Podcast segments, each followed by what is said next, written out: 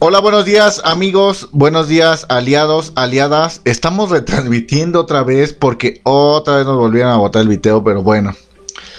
Mm, quiero pensar que no es algo personal, que no están, este, que está fallando Facebook o algo, una cuestión así. Entonces, bueno, hola, buenos días, mi nombre es Enrique, estoy transmitiendo desde el canal de Trimex Fix, ¿con qué? Con las noticias de energía renovable que están pasando en el mundo y en México. Eh, también ponemos dos videos eh, para explicar algunas circunstancias. Entonces les comentaba que hoy es día martes, 9 eh, de febrero del 2021, y espero que tengan un excelente, excelente día. Vamos a empezar en cómo conocer a nuestro enemigo. Entonces, en esta cuestión de enemigo, pues se puede decir que es como el petróleo, ¿no? La, la cuestión de los gases de efecto invernadero. Eh, no es como un enemigo, sino es como que algo que ya quieres que acabe, ¿no? Como que quieres cambiar de look, se puede decir, ¿no? Para que sea como más amigable, ¿no? El trato, ¿no? Entonces vamos a cambiar de look en el planeta y ahora ya nos vamos a ir de otra, vamos a pasar de la era del petróleo a la era de las energías renovables. Entonces les voy a poner este videito, espero ahora sí que no se vuelva a caer la transmisión porque eh, pues le estoy... En la estoy transmitiendo aquí en vía Facebook y al rato la pasamos a Anchor, ¿no? A la cuestión, esta aplicación de Spotify. Entonces, pues bueno, me voy, no los voy a marear tanto, entonces vamos a ver este videito y nos estamos viendo. Para conocer la historia del gas y del petróleo, es necesario viajar hacia atrás en el tiempo millones de años, a una era geológica que denominamos Mesozoico.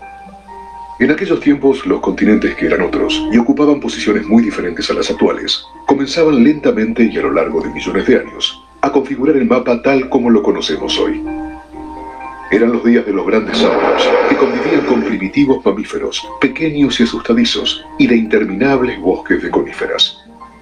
En las entradas del océano, que formaban como grandes lagos, comenzaba el proceso de la formación de los hidrocarburos, desde desechos orgánicos eran restos de organismos muertos de origen animal, así como de algas y plantas terrestres, que se depositaron en el fondo junto con sedimentos minerales de variada composición. Con el paso de los milenios, lo que alguna vez fue el fondo del mar o de un lago, quedó sepultado por nuevos sedimentos minerales, a veces con nueva materia orgánica, dependiendo de los procesos que ocurrieron en la superficie. El peso de los nuevos sedimentos hundieron el antiguo lecho cada vez más, este proceso produjo el aumento de la presión y la temperatura. Al alcanzar determinados valores de presión y temperatura y en ausencia de oxígeno, la materia orgánica contenida en el antiguo lecho acuático comenzó a transformarse en otras sustancias, en lo que se suele denominar una cocina geológica. Millones de años más tarde, la materia orgánica original quedó convertida en gas y en petróleo. Así, lo que alguna vez fue un lecho marino o lacustre millones de años más tarde se transformó en una roca generadora de hidrocarburos, o roca madre. Por tratarse de una roca impermeable, estos hidrocarburos quedaron atrapados en poros microscópicos aislados unos de otros, sin posibilidad de escapar de la formación que los generó. Sin embargo, en algunos casos, el sostenido aumento de la presión y a veces los movimientos tectónicos de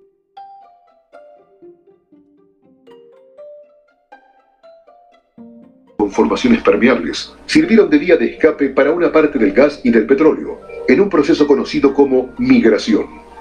En ocasiones, durante la migración, los hidrocarburos encontraron a su paso formaciones geológicas permeables, es decir, cuyos poros estaban interconectados entre sí.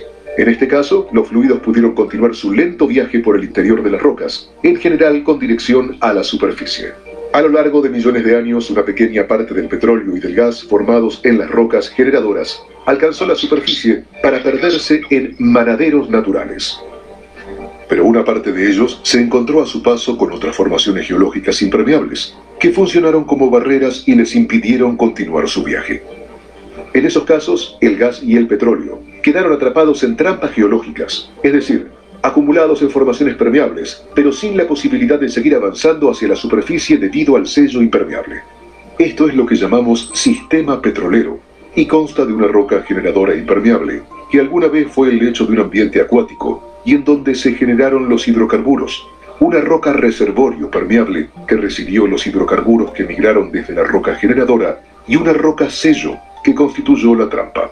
Históricamente, el llamado desarrollo convencional consiste en descubrir estas trampas y mediante la perforación de pozos, extraer los hidrocarburos alojados en la roca reservorio permeable. Sin embargo, con las tecnologías actuales, hoy es posible recuperar también los abundantes recursos de gas y petróleo que no pudieron migrar y quedaron atrapados en las rocas generadoras de muy baja permeabilidad. Para ello se utiliza principalmente una técnica conocida como estimulación hidráulica, fractura hidráulica o fracking, que consiste en reabrir las fisuras naturales, apuntalarlas con arenas para que no vuelvan a cerrarse y conectarlas entre sí para permitir la recuperación de los hidrocarburos. A esto se lo llamó desarrollo no convencional. Entonces, a modo de repaso, la actividad convencional consiste en extraer los hidrocarburos que se formaron en la roca generadora, que lograron escapar de ella y quedaron entrampados en las rocas reservorio permeables. La actividad no convencional, en cambio, consiste en obtener el gas y el petróleo directamente de las rocas generadoras, impermeables o de muy baja permeabilidad, con ayuda de la estimulación hidráulica. La posibilidad de extraer hidrocarburos a partir de los reservorios no convencionales abre importantes perspectivas y brinda a muchas comunidades la posibilidad de abastecerse a partir de su propia energía.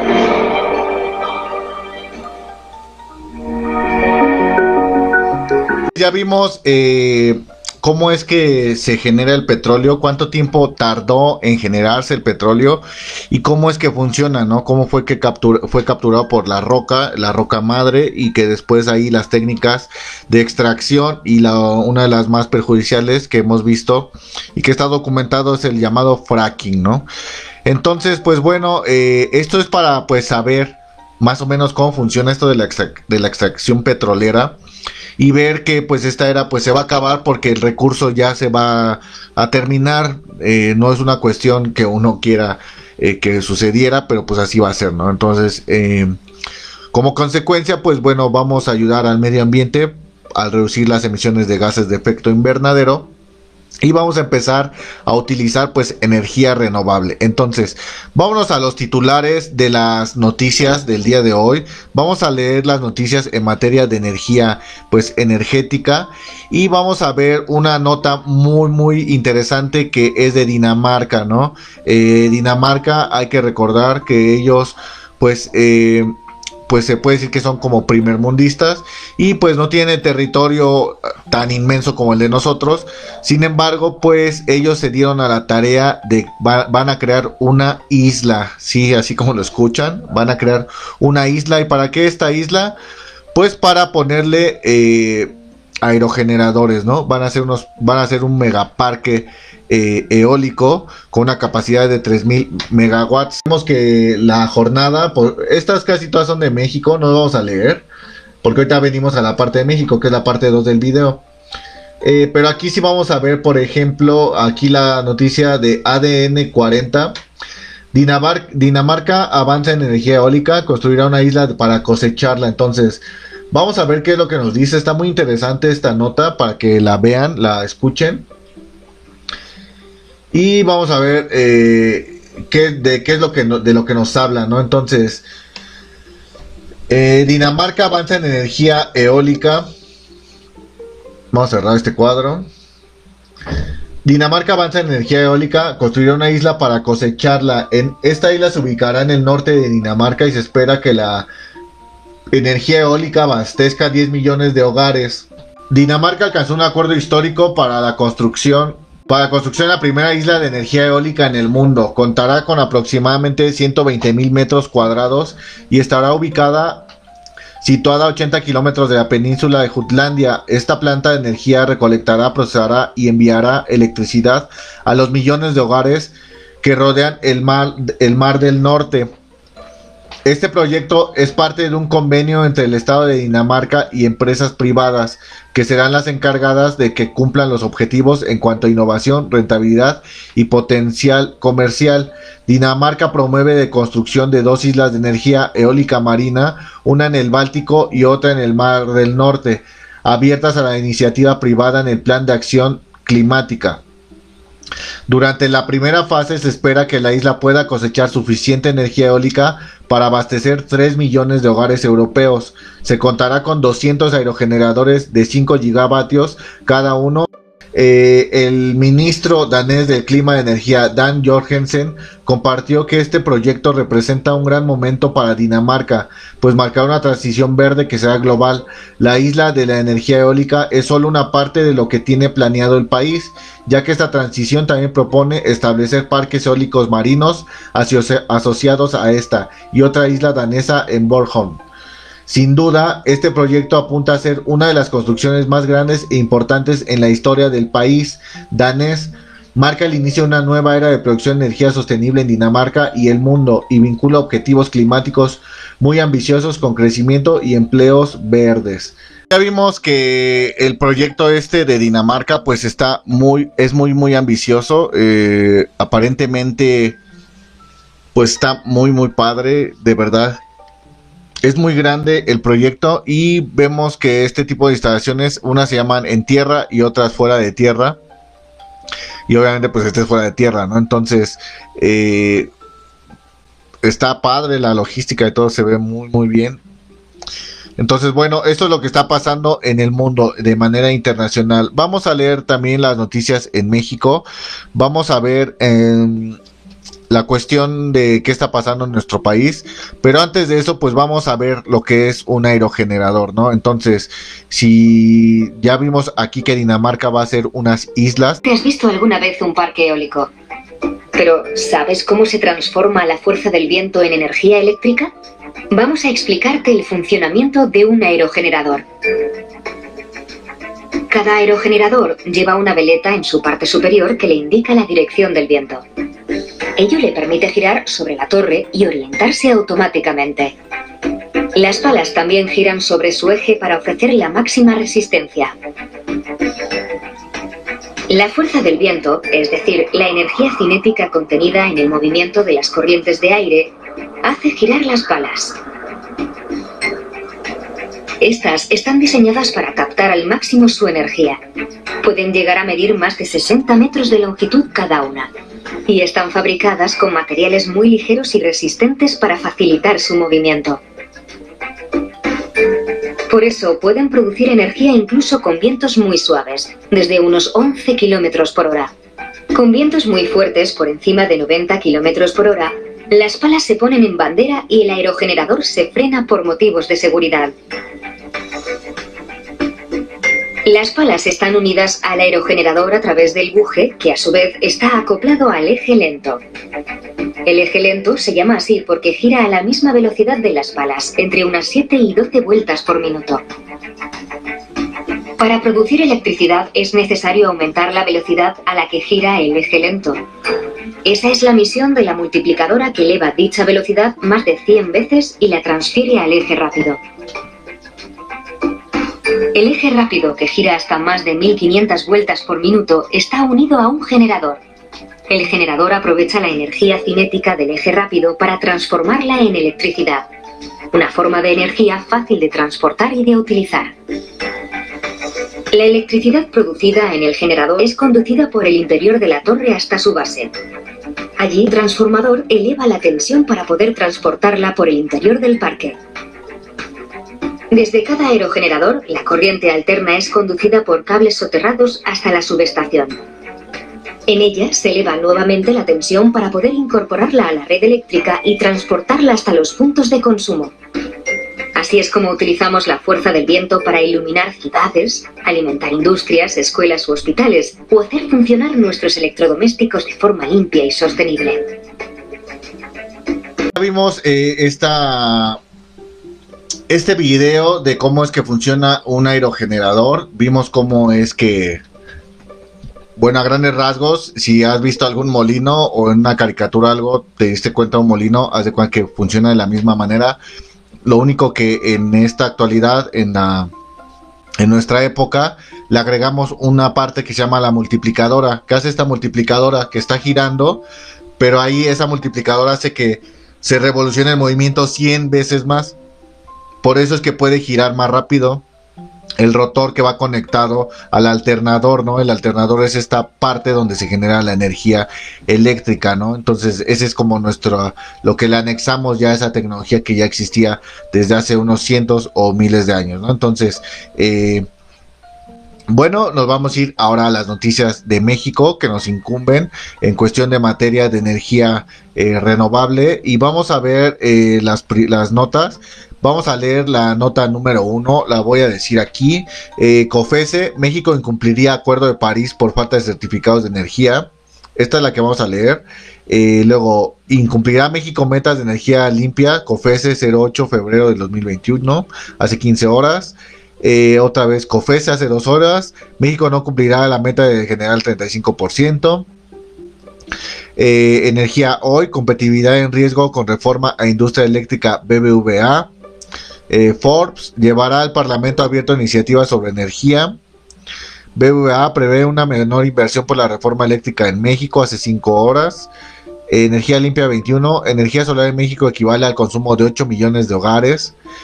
Energía pasado futuro la apuesta, la México, la estulticia energética, que hay que recordar que la palabra estulticia es como estupidez. Bueno, más bien es, en femenino, estupidez. Y energía, hoy inversionistas extranjeros han impulsado desarrollo eléctrico. Entonces, vámonos a leer la primera nota, que es la de la COFESE. Entonces, esta nota la lanza el economista y dice, el faltante equivale a dejar de abonar 5.2 puntos porcentuales para el cumplimiento del compromiso del 35 de generación eléctrica a través de fuentes limpias en tres años, el freno a nuevos proyectos renovables y la parálisis de trámite en la Secretaría de Relaciones Exteriores empeorará en el panorama.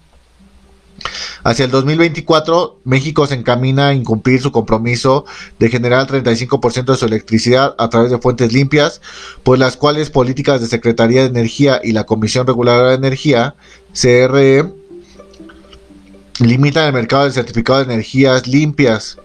Me estoy aquí equivocando con CRA. Hace poco dije Secretaría de Relaciones Exteriores, pero esta es la Secretaría, la Comisión Reguladora de Energía, perdón. Certificado de energía limpia CEL y por lo tanto la instalación de nueva capacidad de generación eléctrica de cero emisiones de CO2, afirma la, la Comisión Federal de Competencia, COFESE. México enfrentaría en 2024 un déficit de 12 millones de CEL lo que equivale a dejar de producir electricidad limpia que abonaría al menos 5.2 porcentuales para alcanzar la meta del 35% de generación eléctrica limpia que se comprometió el país en los acuerdos de París del 2016. De acuerdo con estimaciones de la COFESE asentadas en el documento preliminar relativo al mercado de CEL que el órgano elaboró y puso a disposición para recibir comentarios de conformidad con el mandato de ley de transición energética.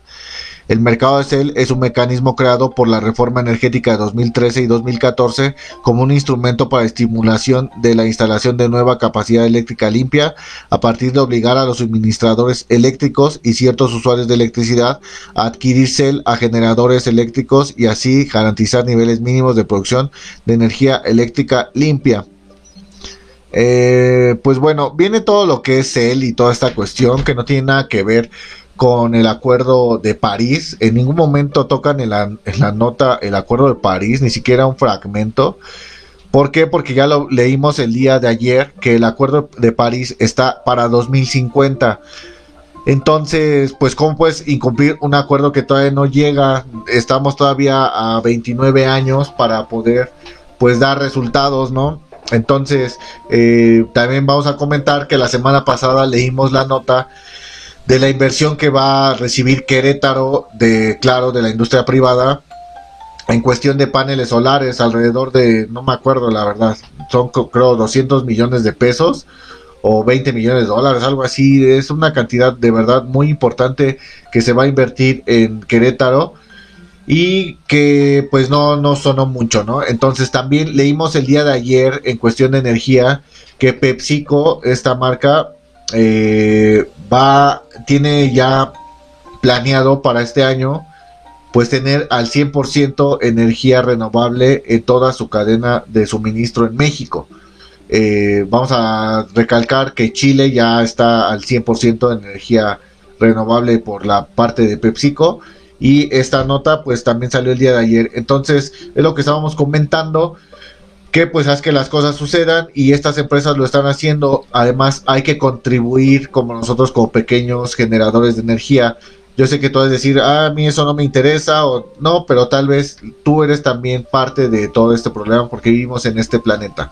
Entonces, si tú piensas que no contaminas, pues al simple hecho de prender tu estufa, estás generando gases de efecto invernadero, ¿no? Es normal, no pasa nada, todos tenemos esta huella ecológica.